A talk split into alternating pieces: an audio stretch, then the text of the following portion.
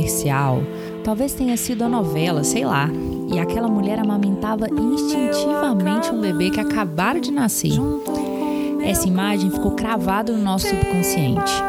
Mas amamentar requer preparo emocional e informação. É preciso uma aldeia, uma rede de apoio que torne essa doação integral possível. No mês do aleitamento materno, chamamos a doutora Tatiana Vargas, fonoaudióloga e fundadora do Instituto Mami Bem, para conversar com a gente sobre a amamentação.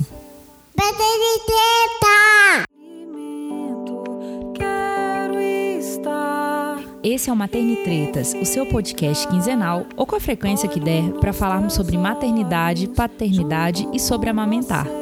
Treteira de boas, eu sou a Flávia, mãe do Rafael e do Tiago. Treteira generosamente ríspida, eu sou a Kika, mãe solo da Thais. Treteira intensa, eu sou a Camila, mãe do Dom e do João. Hoje a gente vai conversar com uma mulher incrível que ressignificou a própria história e usa essa força para ajudar outras mulheres. Ela é mãe de três, fonoaudióloga, doutora, fundadora do Instituto Mami Bem e ainda arruma um tempinho para ajudar as amigas aqui no grupo de WhatsApp esclarecendo dúvidas de amamentação. Bem-vinda, Tati. É um prazer que você esteja aqui com a gente, viu? Obrigada por ter aceitado o nosso convite. Oi, meninas! Prazer grande é meu estar aqui, um privilégio conversando com vocês. É, fico muito feliz né, dessa participação, da gente poder desconstruir muita coisa da amamentação aí para outras mães e estamos todo mundo junto. Isso aí. Ô, Tati, todo mundo que vem aqui nesse programa, a gente coloca numa saia justa e pergunta para ele que tipo de treteiro que ele é, sabe? E conta aí pra gente que tipo de treteiro que você é. Nossa, eu sou talvez a, a, a mais da paz possível.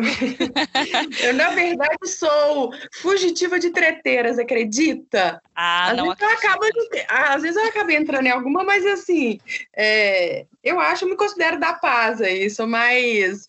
É, como é que fala? Vamos apaziguando todos os lados. Ah, acho que não que lado você ter caído aqui, então. Não foi? Ai, ô, mas Tati. Aqui, mas aqui, Tati, todas nós somos, somos treteiras da paz. A gente evita a treta, mas tem um momento. Não tem jeito, né? Na treta, entendeu? A gente precisa é. informar, quebrar o tabu, alguma Com coisa certeza. assim. Com certeza é uma treteira boa, sim. É, eu acho também. Ainda mais que ela é a, a, treteira que compra tudo da amamentação aqui, viu, gente? Isso. Vamos tocar no, no, nos assuntos tretas, então. É. Mais pra frente a gente descobre a treteira que ela é. É, a, com certeza. Onde a gente define a treta dela. A que treteira ela é. Isso aí. Ô, Tati, então, é, a história do nascimento do seu primeiro filho foi é, de um divisor de águas para você, né? Para escolher a sua missão, a sua profissão e tudo mais. Conta pra gente um pouquinho dessa história, pra gente conhecer mais. Joia! Foi, foi a história do Bernardo. O Bernardo é o meu primeiro filho. Quando eu tive o Bernardo, quando eu planejei ter o Bernardo, né? Eu sempre fui uma pessoa muito ativa, assim. Gosto de fazer milhões de coisas ao mesmo tempo e sempre me vejo rendendo mais quanto mais coisas eu tenho para fazer. Parece irônico, mas quando às vezes eu tô com pouca coisa demais, eu não faço nenhuma delas, aí eu me perco na situação. Me mas o Bernardo, eu já tinha me formado enquanto fonoaudióloga, uh, tinha feito mestrado. Durante o mestrado, eu fiz uma especialização que foi motricidade orofacial. Depois, entrei para o doutorado. No doutorado, eu fiz outra especialização que foi em linguagem. Aí, achei que eu estava muito parada, fiz outra especialização em gestão e saúde pública. E aí, eu falei: agora eu quero ser mãe, que sempre foi um sonho, sempre fui encantada com crianças, assim, desde de desde que eu me entenda assim como um gente, eu sempre fui apaixonada com criança e eu tinha certeza que eu queria trabalhar com criança. E aí era tudo muito planejadinho. Eu falei assim, eu quero ter meu primeiro filho. Eu fiz doutorado sanduíche também na Espanha. Eu fui, fiquei, morei um tempo lá em Saragoça e voltei. Quando eu voltei, agora que eu quero engravidar. E, e agora tem que ser nos próximos meses. Vou ganhar em tal tempo e aí eu vou estar com bolsa de doutorado ainda. E tinha tudo isso na minha cabeça. E aí foram um ano e meio, mais um pouquinho, tentando engravidar e não consegui engravidar. Aquilo lá já me tirou todos os planejamentos, né, possíveis, e veio aquela angústia de fazer nos exames e não tinha nada alterado, mas também não engravidava. Aí eu falei, não quero isso mais também. Não quero mais, vou desistir disso, não vou insistir. E eu lembro que eu fiz defender, aí eu adiantei meu doutorado, seis meses, defendi ele. E eu falo que eu defendi, eu estava grávida, não sabia, porque eu entreguei minha tese, falei, não quero isso mais, e, e, voltei a tomar remédio, assim, por alguns dias, que era na minha cabeça a maneira como eu tinha esquecido daquilo. Aí parei também, falei, mas para que, que eu tô tomando remédio? Eu não engravidei mesmo. E nessa volta, assim, no primeiro mês eu engravidei. E aí veio o Bernardo. Bernardo foi muito idealizado, muito sonhado, aquela maternidade.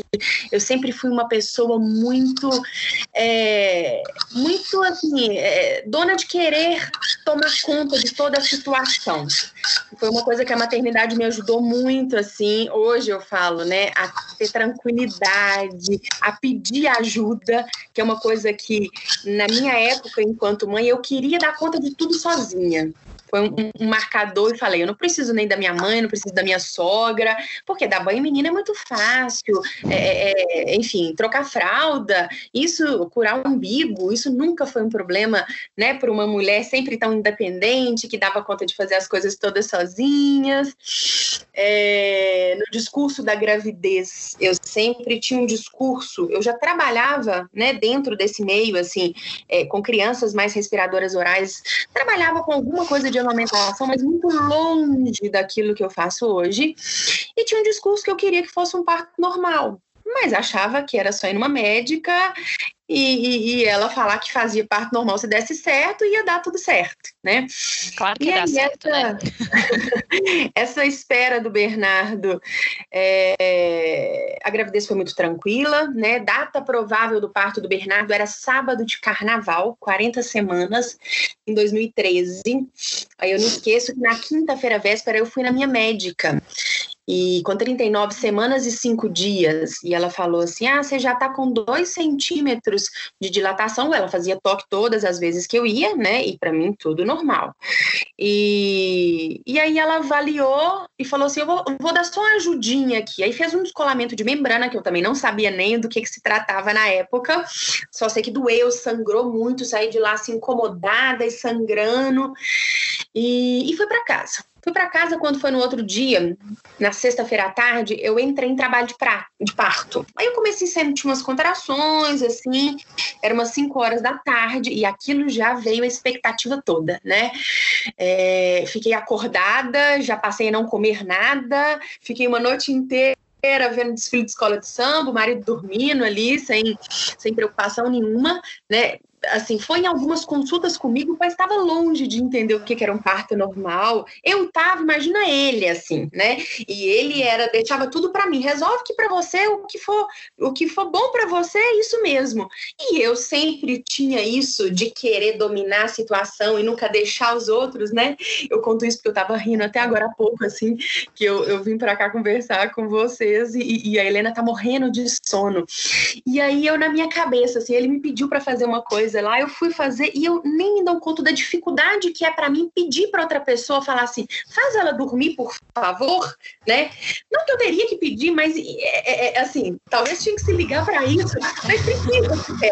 E eu tenho que aprender isso ainda, que coisa louca isso, né? Por que, que eu não tenho a liberdade de falar assim, olha, né, pega, faz ela dormir? Isso para mim é uma coisa que ainda aprendi muito, mas que ainda remói. E lá atrás eu, eu queria dar conta de tudo sozinha.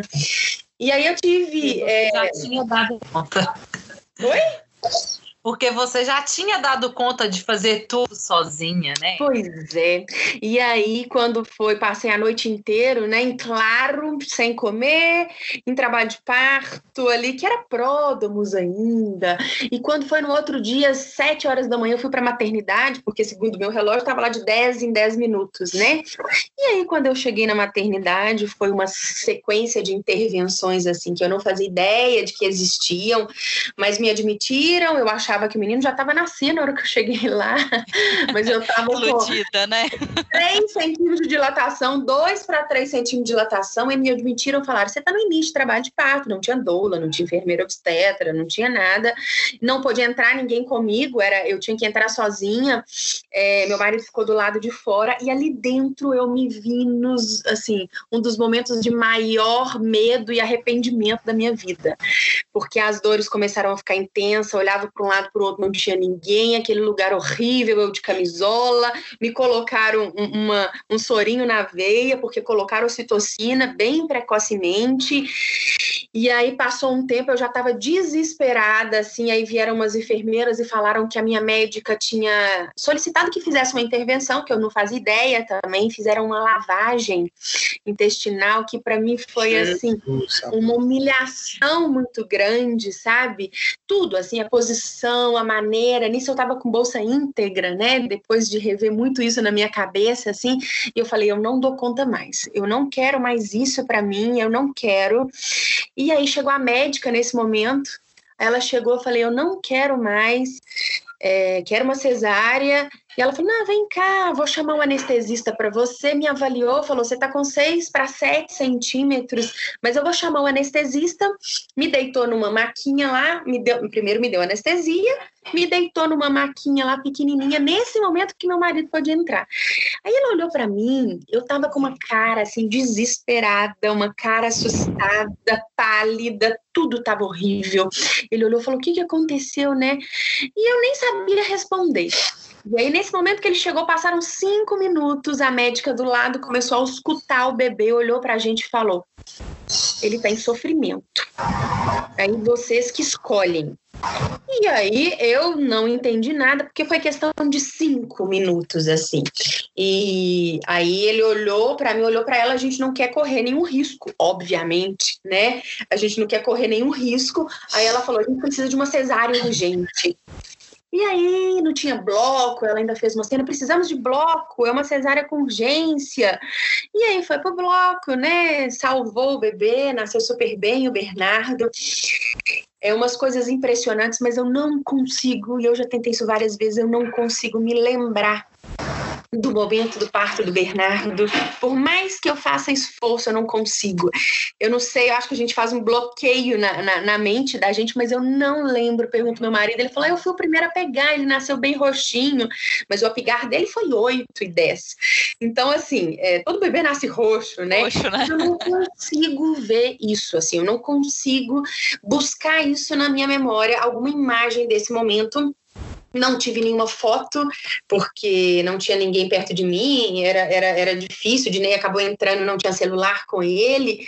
Então, assim, a única foto que eu tenho, e olha que irônico é, e aí todo mundo que estiver ouvindo, né, eu, eu já trabalhava com amamentação, mas muito longe de tudo que eu faço. A única foto que eu tenho da maternidade é eu deitada na cama do quarto, meu marido do lado e minha irmã, que é um ano mais velha que eu, que teve bebê seis meses antes de mim, amamentando o meu Bernardo no peito dela, né? Porque eu falei, Uau. dá de mamar, porque ele tava na verdade, ele estava muito sonolento, aí alguém levantou o risco de hipoglicemia, e aí minha mãe do lado, quem sabe a Carla dá de mamar, que é a Alice, e eu, ok, assim, e a foto que eu tenho é da minha irmã amamentando o Bernardo com bico de silicone que ela usava na época, né, e eu deitada na cama lá, assim, Uf, pós uma cesárea, né? Então aí começou uma história muito longa, assim. É... Vocês querem, se vocês quiserem me interromper e conversar. Eles tiraram. Não, que isso, nós estamos adorando. Protagonismo, né? Eu fico, tipo assim, o quarto não foi seu, não foi você que escolheu todos os seus sonhos. Por que não deixou seu marido estar ali com você, internar junto com você, para ele participar, ver tudo o que estava acontecendo? E aí tiraram totalmente o seu protagonismo e até o de amamentar seu filho pela primeira vez, até essa, esse prazer, ele foi tirado de você. Isso, você porque não teve totalmente fragilizada, né? Você ficou Sim. sendo assim, sujeito passivo da situação. E por muito tempo entendendo esse processo como um processo normal, que era assim, sabe? Mesmo sendo uma profissional da área da saúde, mesmo sendo uma profissional, e nem tanto tempo tem assim, oito anos, oito anos e meio. Mas, é, e aí parar para pensar, eu paro muito para pensar e já refleti muito sobre isso, de onde que veio isso, né? Esse meu discurso de querer um parto normal, mas ao mesmo tempo dentro de mim não busquei informações então, tem algo que é meu, tem algo que eu não estava pronta para isso, com certeza, tem algo que foi com certeza dos profissionais que eu encontrei nesse caminho, né? Da histórias das mulheres que me antecederam, da minha mãe, que veio de uma classe muito humilde, de repente casa com um homem que tinha uma condição bem favorável, e ela vê naquele momento uma oportunidade de criar os filhos de uma maneira melhor. E aí, a partir daquilo, poder é, oferecer fórmula e não amamentar, poder era uma realidade que, que para ela, ela estava fazendo assim o melhor que ela podia mesmo e contra a história dela, de uma mãe, ela era primogênita de 15 filhos. Então a diferença dela para a irmã mais nova era de é de 25 anos, né? Então assim, ela acabou assumindo muito da maternidade desses outros filhos, desses irmãos dela também, né? E, e, e numa condição muito difícil, muito difícil, muito desfavorável, né? Mas Bernardo então não teve Golden Hour, ficou eu não, não vi ele desde que eu, eu fiquei recuperando sozinha, ele não ficou comigo.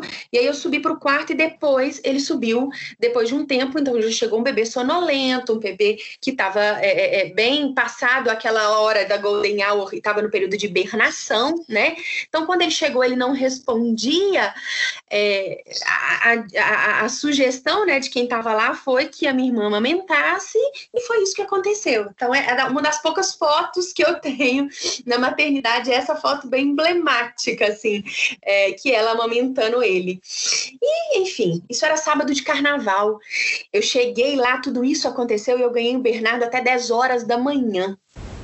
Nossa. E aí eu fui ver minha médica, porque quem me deu alta foi uma outra profissional que me deu alta na segunda-feira, 48 horas pós-cesárea, e eu fui ver ela na sexta-feira seguinte, porque ela viajou logo depois da cirurgia, né? E ela foi passar o carnaval, é, esse, essa semana toda de carnaval que já estava planejada e programada, ela foi passar fora. E a médica que fez o, a sua cesárea era a sua que tinha te acompanhado mesmo? Era minha. E olha que eu paguei para isso. Mas é engraçado, né, Tati? Essa história, apesar da, da, dela ser tão dolorida, ela infelizmente ainda é comum, né? Principalmente nesses feriados, né? É, a gente pensar que os médicos, é, às vezes. É, como é que eu vou falar isso, né? De uma maneira. Que não tem uma maneira delicada não de tem. você falar isso. Tem uma maneira eles comercial.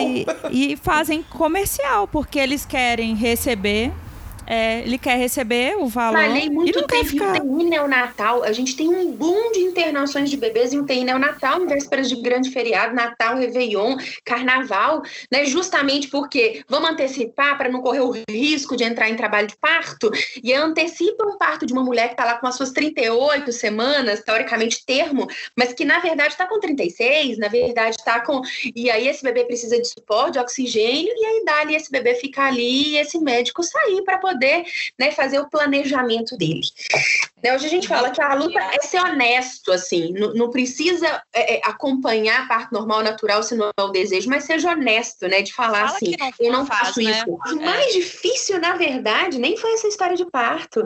Eu cheguei em casa na segunda-feira de carnaval e, assim, eu e meu marido sempre fomos pessoas muito receptivas. Minha casa é sempre cheia de gente. E ainda tinha aquele discurso que, assim, não, menino não atrapalha nada nada, né? Não vai atrapalhar nada esse negócio de não poder receber visita aqui. Que é isso? Então, terça-feira de carnaval, minha casa estava lotada de pessoas pessoal fazendo churrasco, né? E aquilo, eu assim, sem conseguir falar não.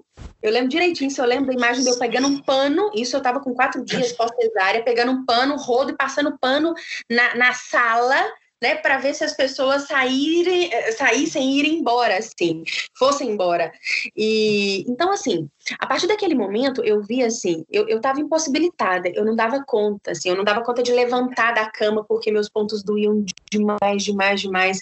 Eu tinha preparado um quartinho lindo pro Bernardo, ele nunca deu ele nunca, assim, no início ele não conseguia dormir. Minha mãe tava aqui, graças a Deus, veio ela e minha sogra, que eu falei que eu não ia precisar de ninguém, né?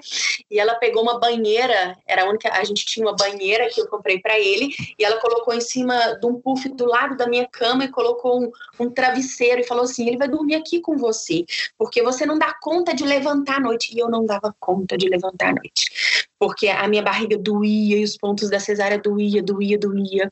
E aquilo junto com blues puerperal intenso, que eu não sabia ainda dar nome para as coisas, eu chorava escondida, porque eu era tão forte como assim que eu ia chorar né? Chorava escondida no banheiro, tomando banho, falando: não é possível que vai ser desse jeito, ou que é desse jeito, né? E, e, e aquele arrependimento todo, arrependimento mesmo de escolher ter, ser mãe, de ter filho, porque não era aquilo daquele jeito que eu queria, né? E aí, quando foi na quinta-feira, eu falei: eu não dou conta mais, eu não suporto mais a dor, eu sou forte, mas eu não, não dou conta. Aí eu tive que voltar para a maternidade, e aí eu realmente eu estava com com, com, uma infecção muito grande nos pontos da cesárea. Assim.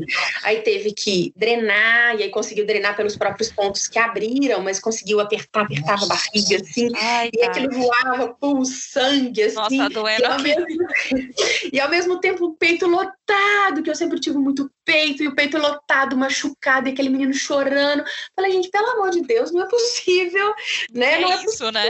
que as coisas é, é, que eu planejei desse jeito. Oi? Não foi isso que eu planejei. De jeito nenhum, de jeito nenhum.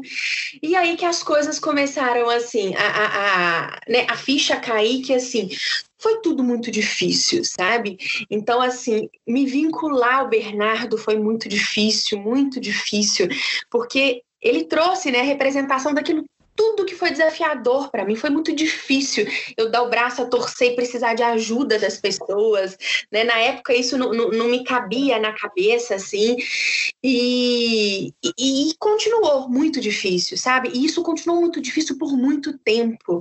Então, eu lembro direitinho que eu apliquei Nana Neném no meu bebê, técnicas de, de, de, dormir, onde colocava ele no berço e no quarto dele, e ele chorava e ele ficava chorando, né? E aquilo para mim era a maneira que eu encontrava de pessoas que me indicaram, pessoas que eu tinha uma, uma, uma, assim, um carinho muito grande, pessoas que eu confiava e que falou, olha, se eu posso te dar uma dica, é aplica Nana Neném. E eu fazia tudo aquilo que me falaram para fazer, né? E aquilo, né, depois de muito tempo, doía muito no meu coração, porque assim, foi muitas vezes que o Bernardo preferiu muitas vezes o colo da menina que cuidava dele ao meu colo. E aquilo assim me doía profundamente, né? Profundamente ainda me emociona, mas assim, profundamente o que que eu tô fazendo de errado, tanto que eu me doei, né? E eu era assim, é, é, é, a pessoa que ele não queria ir pro colo, né? E aquilo foi muito marcante assim para mim. Que espelho, hein, Tati? É. Nossa. Ele estava refletindo assim. E eu já tô chorando dor, aqui, né? né? Essa é uma história que eu, que eu emociono, assim, porque levou muito tempo para mim. É, é, eu acho que desse blues perperal veio uma depressão pós-parto que não foi diagnosticada, sabe? Eu, eu trabalhava 60 horas no Hospital das Clínicas e Faculdade de Medicina, e de repente eu tive que largar tudo para tomar conta dele. E nisso eu tinha mestrado, tinha doutorado e estava dentro de casa, sem entre aspas, sem fazer nada, né, com aquela criança. E eu falei, gente, eu não dou conta, eu não dou conta. E aí eu cheguei pro meu marido falando, vamos voltar pro interior, colocamos apartamento à venda, chegamos a alugar apartamento no interior porque eu não dou conta de ficar em casa sem fazer nada, né? Entre aspas, assim, é, é, sem me sentir produtiva, que era uma necessidade que eu tinha muito grande. E a gente chegou a fazer isso. Aí foi quando, em agosto, em julho, final de julho, olha que Bernardo nasceu em fevereiro, né? Carnaval, início de fevereiro, eu fiz um, um processo seletivo para dar aula numa faculdade aqui em Belo Horizonte e eu passei em primeiro lugar nesse processo seletivo. E em cinco dias eu tinha que começar a trabalhar. E foi com esses cinco dias, assim, quando eu vesti uma roupa que eu saí de casa, que eu comecei assim a maior das libertações da minha vida, porque tudo que eu queria era sair de casa, né? E, e porque aquilo estava me sufocando e eu não sabia mais o que fazer. E eu, eu sabia que eu não estava sendo uma boa mãe por causa né, daquela, daquele, daquele sufoco mesmo que eu estava sentindo dentro de casa. E a partir daí começa uma outra história, assim, outros olhares, né? Porque eu peguei uma cadeira nessa faculdade que era uma das disciplinas que eu lecionava, era 60 horas de maternidade onde eu ia com os meus alunos para ajudar as mulheres a amamentarem numa, numa maternidade pública de uma região muito vulnerável da região metropolitana de Belo Horizonte. E eu cheguei lá e nisso Obviamente que o Bernardo precisou usar chupeta, porque eu nem me imaginaria com força para poder contestar minha mãe, enfim, minha sogra quanto, com, é, contra sobre, isso, né? Sobre isso, né? Apesar é. de ser fonoaudióloga e achar lá atrás que eu não ia dar chupeta, eu, eu nem tinha força para poder contestar qualquer coisa é, é, sobre isso, né? Então ele usou chupeta, ele amamentou, amamentou exclusivo, desmamou em torno dos oito, nove meses por confusão de bicos né? Que muito tempo depois achava que ainda não era, mas obviamente era por confusão de bicos. Porque quando eu saí, né, ele já estava com seis, sete meses aí, quando eu saí para trabalhar, uma das coisas que me libertava era eu é, ficar mais tempo fora, eu colocar uma roupa apertada, eu colocar um sutiã de bojo, coisas que veio com uma introdução alimentar muito intensa e não teve essa transição da amamentação, e ele simplesmente largou o peito e não quis mais amamentar, né? Ele não queria mesmo, ele se julgava para trás e não queria. E para mim também, de certa forma, era um alívio, porque eu ainda não tinha, eu ainda vivia intensamente aquele puerpério assim, de uma maneira que não era a maneira que eu esperava, né, lá atrás, assim. A maneira que você idealizou, né, Tati? Você pensava assim, ó, vai ser dessa maneira, eu vou conseguir, vou dar conta de tudo. É, você falou sobre aquela tristeza da, de considerar assim, olha, é, será que eu estou fazendo a coisa certa? Esse negócio de ser mãe não é o que eu estou pensando? E eu me identifiquei muito, porque quando nasceu meu primeiro filho, eu tive esses mesmos sentimentos. Eu fiquei pensando, cara, eu tinha uma vida tão boa. Eu saía a hora que eu queria. Meu peito não ficava vazando leite. Não tinha um menino pendurado no meu braço. Eu dormia né? Então, assim, isso são coisas que a gente questiona mesmo, né? E às vezes é, as pessoas acham, tratam isso como um tabu na maternidade, porque você, você escolheu ser mãe, você vai reclamar do menino agora, da situação que você está vivendo. É... Isso começa lá no parto, né? Com as violências é. obstétricas, quando fala, não grita, não, não foi bom fazer, né? É. Agora não arrepende, você não quer, né? São coisas assim, né? Que, que depois que, que você vive, que você é, começa a refletir, que, que, que você mergulha nesse universo, meu Deus, assim, quanta coisa eu fui fazer formação em disciplina positiva por causa dos meus filhos, não por causa da minha profissão e como eu aplico isso hoje, sabe? Eu falo ainda hoje, fui fazer terapia, essa quarentena, como essa quarentena foi importante para mim, para aproximar ainda mais dos meus filhos, porque a construção com eles, principalmente com o B, assim, né, que eu amo, amo, assim, amo de uma maneira sem igual, né? Cada um deles a gente ama, amo de uma maneira sempre sem igual, mas sempre foi uma relação construída. E, e, e muito por causa de tudo, tenho certeza que por causa de tudo isso que aconteceu lá atrás. História, né? né? De coisas do tipo, ele é uma criança que, que ele tem uma hipersensibilidade muito grande para as coisas, não gosta de coisa nojenta, não gosta. Então foi muito, foi, demorou muito para mim dar um beijinho no rosto dele, ele não limpar esse esse beijo. E isso isso ficou muito mais marcante agora, assim, que a gente se aproximou muito mais nessa quarentena, sabe? É, ele com a irmãzinha, com a chegada da Helena, que por um momento eu pensei assim, meu Deus, é, será que eu vou dar conta de, de ter um bebê e ficar com três em casa? Porque eu fiquei literalmente com os três sozinha. Minha ajudante fez uma cirurgia, ficou 60 dias é, internada, depois mais um mês afastada, e eu assumi para falar assim: eu quero tentar ficar com eles, assim. É, é, é, ciente de que eu não queria me mostrar como uma mulher maravilha, mas eu queria tentar. E meu marido estava trabalhando todos os dias, mas ele pôde trabalhar meio horário. E de colocar ele nisso. E para nós foi muito importante isso. Eu acho que foi um momento assim que a gente conseguiu vincular todos de uma maneira muito muito especial assim que não vai mudar nunca mais, assim. Foi um aprendizado que não vai mudar mais, né? Eu acho que vai ficar. Mas também, Tati, a, história da chegada da Helena é muito diferente, né? A, a, a, mulher que recebeu ela, a mãe que recebeu ela e toda a forma que ela veio. Eu acompanhei e foi engraçado que no seu Instagram você postou lá, né? É, Olha, a Tati está em trabalho de parto, alguém postando para você. E eu ficava na torcida, eu, ela vai conseguir, ela vai conseguir.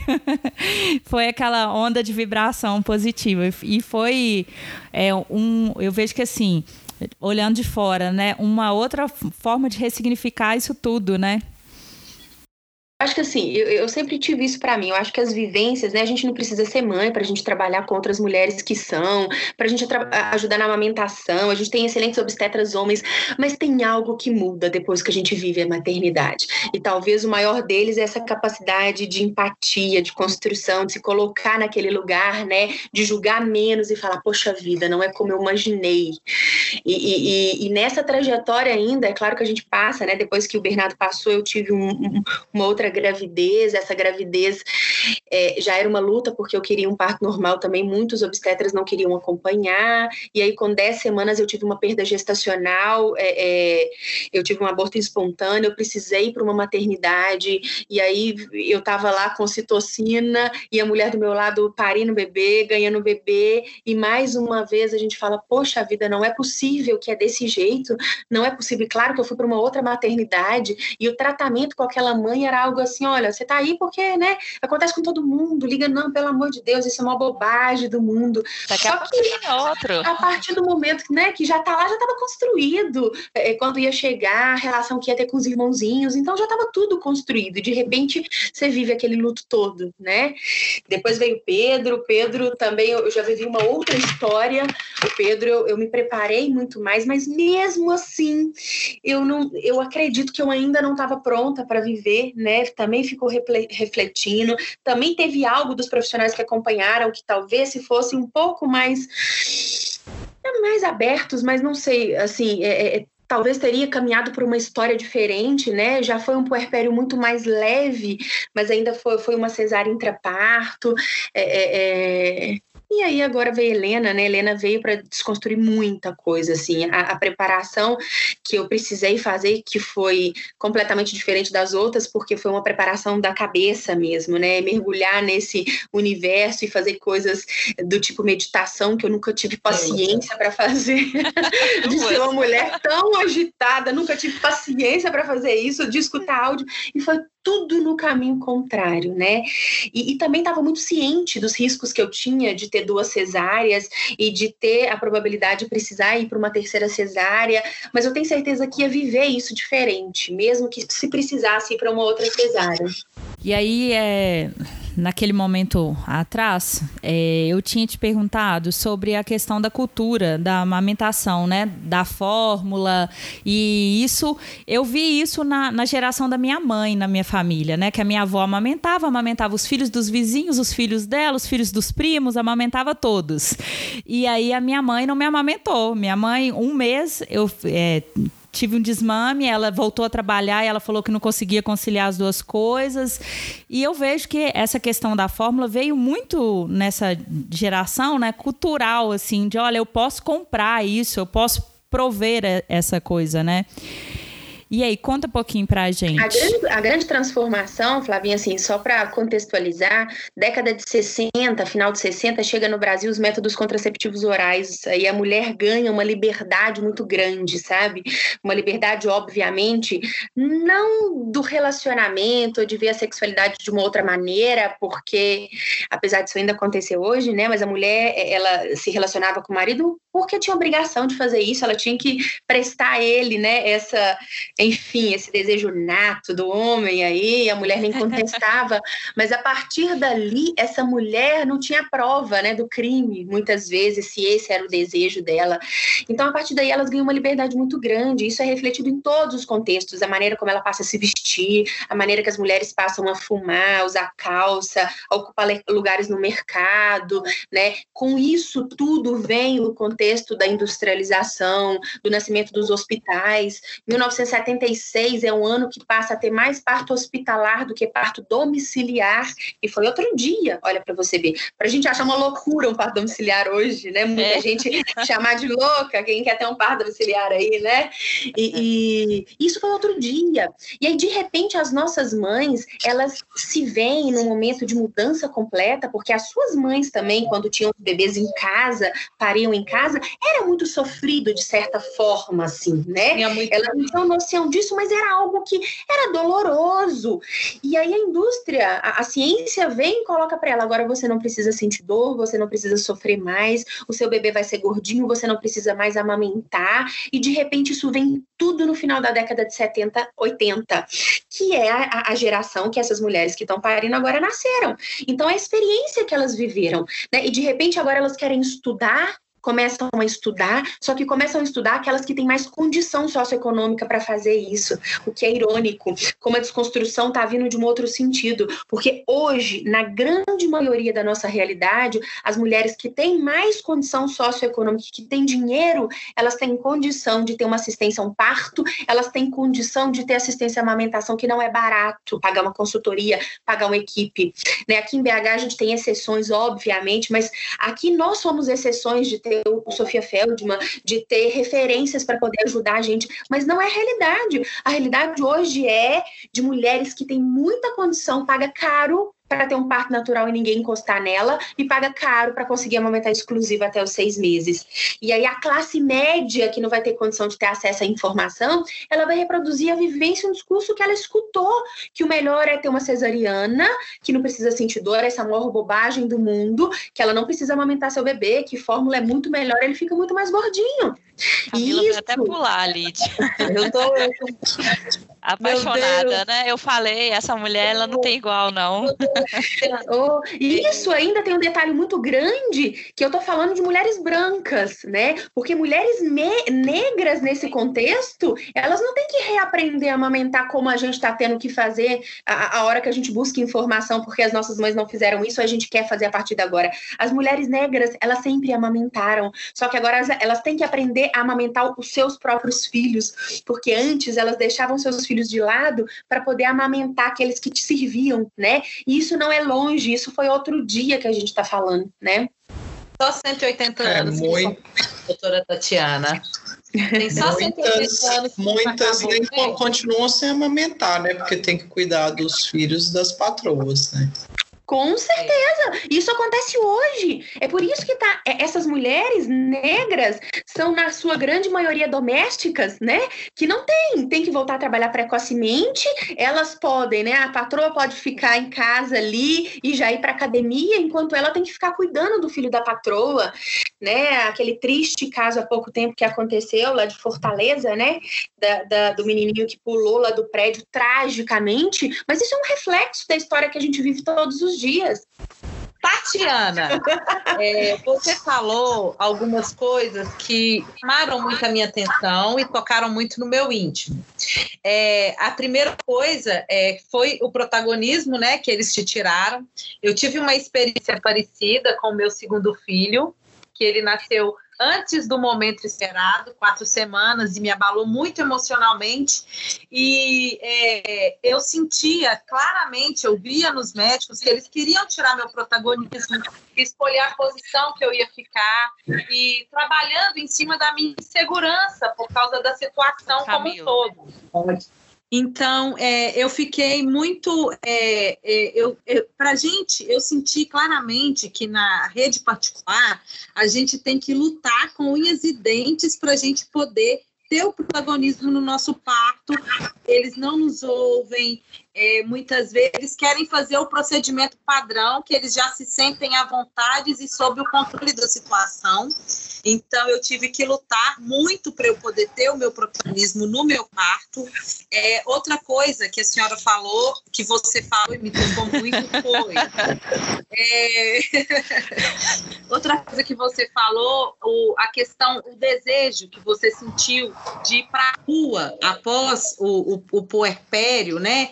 Eu tive também muito isso, porque durante os quatro meses do meu primeiro filho, eu não queria sair da eu me senti uma mulher pré-histórica. Eu estava ali, dentro da minha da minha torre, dentro da minha caverninha, isso, essa era a palavra. Eu estava ali dentro da minha caverninha e não queria que ninguém entrasse, que ninguém pegasse, que ninguém tocasse.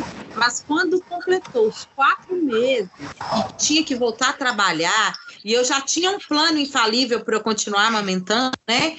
Menina, mas eu fui me descobrindo uma nova mulher e eu não estava preparada para me descobrir daquela forma. Foi uma novidade. Eu fiquei, meu Deus, eu sou capaz, meu Deus, eu consigo. Eu fiquei apaixonada. Acordar de manhã e vestir um lookinho para ir trabalhar oh! era tipo assim, nossa história.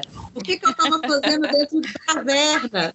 Foi maravilhoso viver aqueles momentos na caverna com meu filho, meu puerpério foi bom. Mas depois se descobrir a borboleta, sabe, a asa sair, você esticar o corpo e falar: Oi, mundo, e é isso. E é outra mulher, né? A gente sempre fala isso. Cada a gente eu sempre falo que cada maternidade que a gente vive, a gente precisa encontrar outra mulher que surgiu a partir dali. E não é só na cabeça, na visão, é fisicamente. A gente quer jogar as roupas tudo fora da gravidez. Se você tá loura, você fica morena. Se tá cabelo grande, você corta o cabelo. Se tá é, existe essa necessidade de, de encontrar essa outra essa outra mulher que agora, né, começa ali uma nova jornada. Ô, Tati, nesse, nessa redoma e desses grupos de maternidade, especialmente aqui de Belo Horizonte, né? A gente vê muitas histórias diferentes na amamentação. Então, é, ali na, no, na, nossa realidade, né, dentro do grupo da Lena, a gente já vê desde aquela mulher que pegou o bebê e o bebê já mamou e já foi tudo lindo e maravilhoso, até quem está lutando mesmo para continuar com aquilo quatro, cinco meses depois do nascimento do bebê.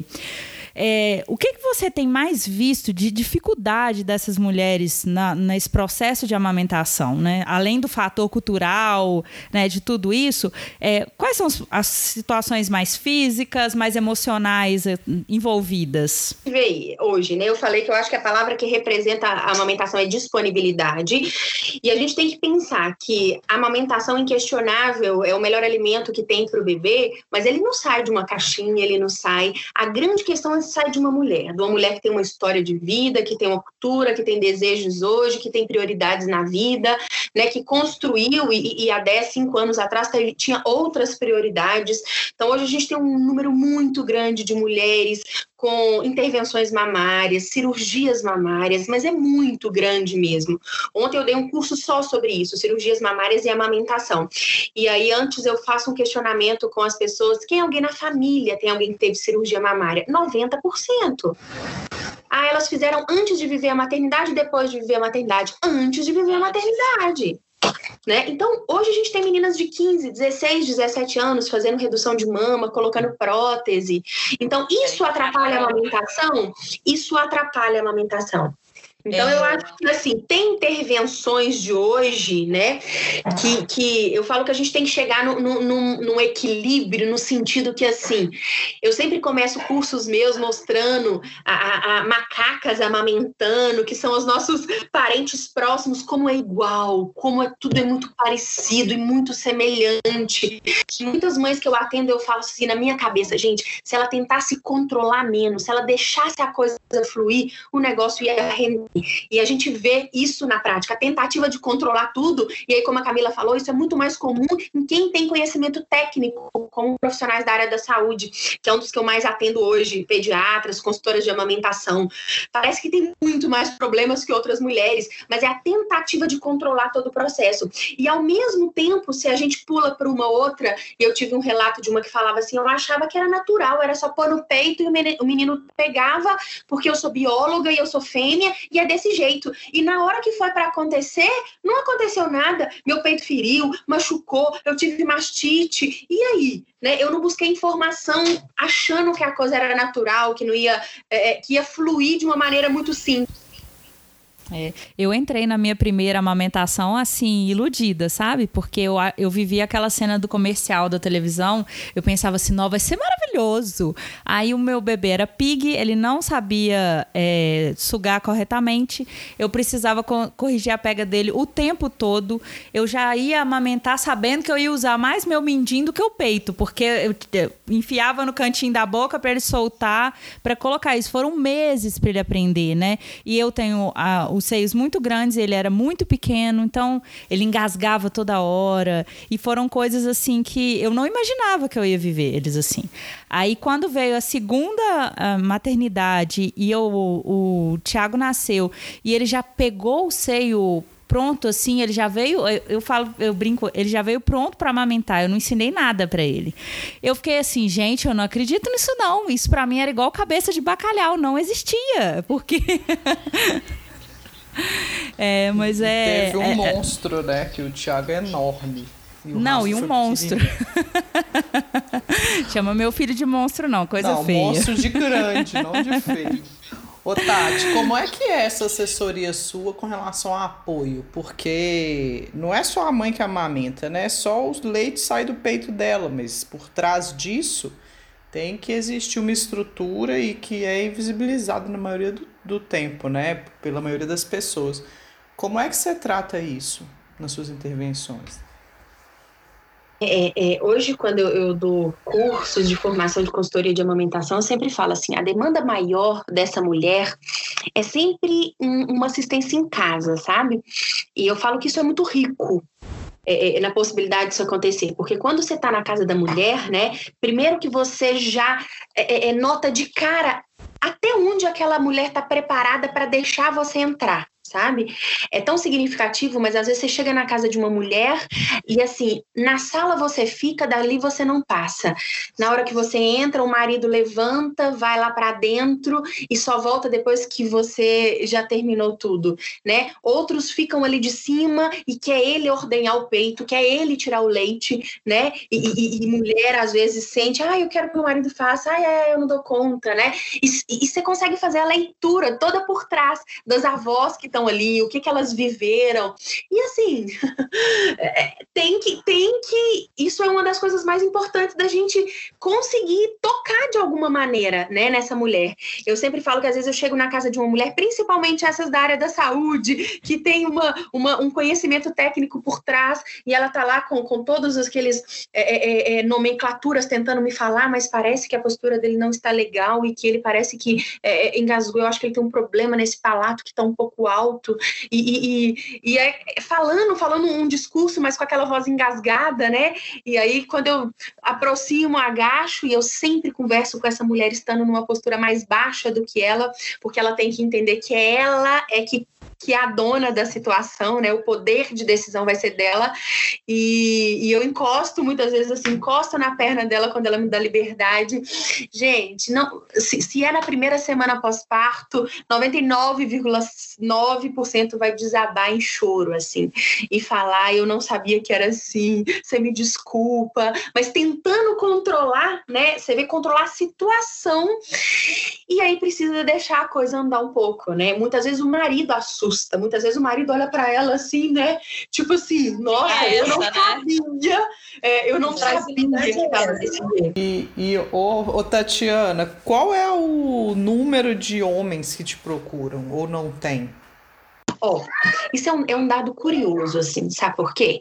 É, tem, muitos pais ligam, mas quando um pai liga, eu, enquanto consultora, já logo pergunto pela mãe e peço para me ter contato com essa mulher. Que seja para falar assim: você pode compartilhar o WhatsApp dela para me perguntar? Porque a gente acontece um, um outro ponto muito importante que para amamentar o desejo, esse poder tem que partir da mulher. Uhum. Já foi várias histórias em que o marido entra em contato, eu chego na casa da mulher, ela olha assim para mim aquela decisão de querer lutar e brigar por isso não é dela. E nunca flui a consultoria, nunca flui, porque precisa de uma abertura para essa mulher se permitir outra pessoa entrar nesse processo, sabe? Então isso é muito curioso, que às vezes a gente vê hoje o marido falando assim: não, ela vai amamentar, é, é, é, meu filho, é importante para ele a amamentação e ele vai amamentar. E quem perguntou para ela, né? E o peito tá todo ferido, ele fala assim: não, mas tem que dar de mamar, não pode dar mamadeira, não pode dar, enfim. E, e tomar a decisão por ela, sabe? E isso é algo que, que fica nesse, nesse discurso, nessa. de uma maneira muito frequente, sabe? Quando eu tenho um contato primário, exclusivo só com o homem, né, da história.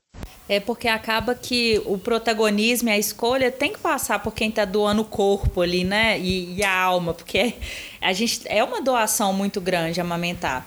Às vezes é, é, eu acho que a gente tem um processo de amadurecimento sobre isso em relação a outras mulheres, porque na na minha primeira gestação, né, e na primeira experiência de amamentação, se uma mulher parasse comigo e falasse assim: "Ah, mas eu não consegui amamentar. Ah, mas meu leite secou". Aí eu vinha: "Que isso? Não, mas olha só, você está informada? Porque isso aí é falta de informação". E aí depois com o tempo eu fui entendendo que na verdade é é, essa batalha que eu tô é também pela mulher que, que tá informada e que entende que não é para ela aquilo dali, né? Então, assim, é, eu vejo que é, é, necessário a gente ter empatia também com essa, essa escolha informada, né? É, e uma coisa importantíssima, eu acho muito legal da gente falar assim, é a gente pensar por que, que tantas mulheres se sentem tão incomodadas com a história das outras, né? É. E aí, porque geralmente aquilo que te incomoda é aquilo que de alguma maneira te toca e de alguma maneira aquilo gera um desconforto para você, né? Então, por que tantas mulheres têm desconforto em falar outras assim? Mostrar que a outra teve um parto natural, ou que a outra amamenta exclusivamente aos seis meses, agora a gente dá para ver isso. Quantos posts falando, ah, mas eu me sinto julgada porque só é. vejo mulheres com bebês no peito. O que está acontecendo aí por trás, né? Isso. É, isso, a gente estava conversando sobre isso, Tati, também, porque a gente escolheu fazer algumas postagens sobre amamentação, história e tudo, né, nesse mês em especial. E aí a gente é, levantou um ponto dessa questão da, do, do olhar da mulher que não amamentou e ela se sentia ali é, diminuída. E, na verdade, é, eu entendo isso como uma escolha. E se você fez uma escolha para aquilo dali tá tudo bem. A gente não tá aqui para uma apontar o dedo para outra, a gente tá para estender a mão uma para outra, né? É, a gente tá para assim, olha, você quer amamentar esse que é seu desejo? Vamos lá, eu conheço pessoas, pode te ajudar. Eu posso aqui é, na, tá do seu lado, mas é, isso não é uma competição, né? Isso. E eu escuto muito nesse momento falar assim: ah, mas o pediatra deu fórmula cedo, mas o pediatra falou para deixar ele dormir da chupeta a noite inteira porque eu estava muito cansada. Mas, poxa vida! Então, de novo, tem a participação dos profissionais da saúde, mas tem a questão da posse da maternidade, né? Ou seja, a gente tem escolha sim. O que você quer fazer, como você quer educar, né? É, isso! E peraí, dá para contestar esse pediatra de falar esse não é meu desejo? Ou não? Por que, que eu me senti rendida? E por que que me sentir rendida me incomoda tanto? É porque no fundo, no fundo tem algo que não tá claro, sabe? Eu mesmo fiz muito, muito esse questionamento. Eu tive duas cesáreas intraparto na meu segundo história aí de, de, de parto, né? É, data provável do parto do meu segundo filho, sábado de carnaval de novo. E aí, quando eu fiquei sabendo disso, eu falei, não é possível, meu Deus, a história vai se repetir. Aquilo para mim já era um, um, uma, um outdoor falando a minha história. Isso, vai, vai se repetir. E mesmo eu sabendo disso, assim, ao longo da, da, da caminhada com os profissionais, eu muitas vezes não não tive assim o poder de questionar algumas coisas, sabe? Então eu falo, eu acredito que eu ainda não estava pronta para viver essa história, mas eu preciso assumir que eu tomei essas decisões, né? Então assim, a gente tem todo pessoas ali do lado, claro que vão, né? É importante esse apoio, tudo, mas a mulher vai, vai precisar sim. É, é, e, e, tudo bem, para mim naquele momento foi o que eu precisei, né? Quanto tempo eu escondi que meu primeiro filho chupou chupeta quando eu ia dar aula de chupeta, né? E poxa vida, é uma liberdade falar assim, ele chupou e no momento para mim foi essencial que isso acontecesse, né? Por uma questão de sanidade mental, talvez, ou enfim, Pelo contexto, sobrevivência né? Mas hoje, quando eu tive a oportunidade de viver um parto natural, de ver uma menina vir para o peito, de ver que eu consigo não precisar oferecer bicos artificiais, menos, mesmo estando em casa presa com três meninos, eu falo, não é possível que as pessoas fazem isso com as mulheres, né? De desacreditar a gente nessa história, de julgar informações por cima da gente.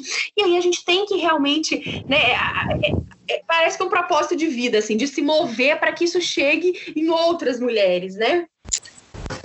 É, o que acontece? Eu acho que a maternidade, é, a amamentação faz parte do processo do empoderamento feminino. E esse empoderamento foi tomado da gente historicamente. Eles diziam, ah, ela é muito fraca, ela não, o leite dela não vai ser bom, não vai ser suficiente e tudo. Então, eu encontrei na maternidade, especialmente na amamentação, foi, a amamentação foi a única vez que eu me senti suficiente para uma determinada coisa. Eu sentia que eu era boa, completa e suficiente para desenvolver aquele papel.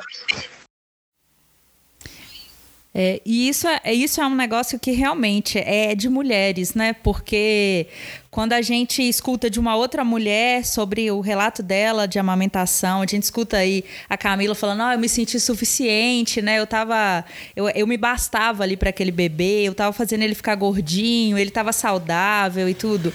Isso é move outras, né? Porque e, e, aí às vezes a gente a gente vê é, o, quando se compartilha uma história dessa, o poder que isso tem, né, de, de empoderar outras, né, de outras acreditarem. Mas então, Tati, a gente está no meio de uma pandemia e está todo mundo inseguro com o danado de, dessa, desse micróbio do mal, como diz meu filho, né?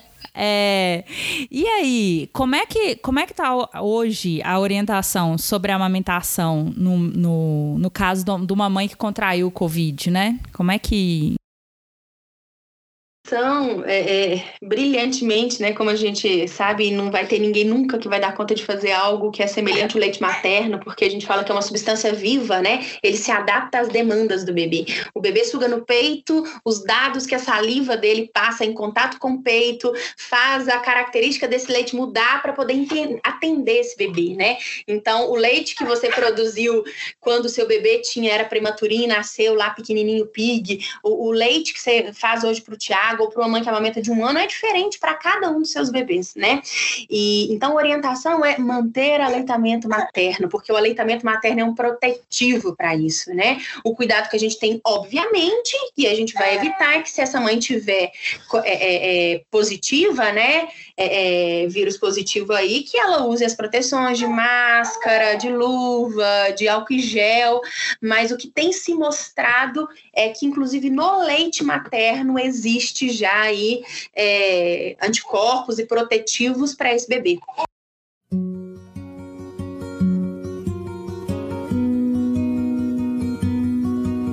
Sempre que a gente ingressa nesse universo, sabe, a gente vai vai aprendendo aí das histórias, né? Eu falo de honrar cada uma das histórias nossas, das nossas mães, né? Não ter vergonha de nada de acontecer. Naquele momento foi essencial, foi preciso, né? Mas que a gente sempre tem um momento pra gente é, é mudar, pra gente tentar novos caminhos, ou porque a gente, se a gente não vai viver a maternidade de novo, que a gente tem a oportunidade de é, é, é, auxiliar outras mulheres, porque é responsabilidade de todo mundo a amamentação, né? Da vizinha que bate aqui do lado de casa e vai me dar o palpite quando eu tô no pós-parto, da minha amiga lá do grupo, enfim, é, é, mesmo que ela não esteja pronta e aberta para receber isso, alguma coisa, uma sementinha vai ser plantada ali e aquilo em, em algum momento vai fazer sentido. You may say that I'm a dreamer. Então, gente, o episódio está chegando ao fim. A gente quer agradecer a Tati por ter, por ter aceitado o nosso convite, né? Então, Tati, como que a gente encontra aí o Mami Bem nas redes sociais? Como é que a gente pede socorro para você? Prazer, nós estamos lá no Instagram, que é arroba mamibem, site também mamibem.com.br. Então hoje a gente faz aí tanta assistência para mães, mas muito formação de profissionais, formação de quem quer adentrar esse universo materno-infantil, né, para todas as pessoas, porque esse é um universo que não requer é, formação exclusiva na saúde, porque a gente tem lugar de, de ocupação de todo mundo, né? Então a gente tem especialização em cuidado materno infantil com enfoque em amamentação, que eu coordeno. Hoje a gente já está na oitava turma no Brasil, então assim, muitas mulheres, essencialmente mulheres, se formando para poder ajudar outras mulheres. Então tá todo mundo convidado para seguir a gente. É, obrigada a vocês que nos ouviram até aqui e aproveitem para nos enviar as histórias de vocês sobre a amamentação. Não esqueça de nos acompanhar nas redes sociais. No Instagram é maternitretasuficial e no Twitter é maternitretas. Obrigada, Tati. Obrigada mesmo. Foi um prazer enorme. Saímos aqui mulheres fortalecidas com seu, a sua história. Ah, juntas somos mais. Obrigada eu, meninas, pela oportunidade. Imagine no possessions. I wonder if you can No need for greed or hunger.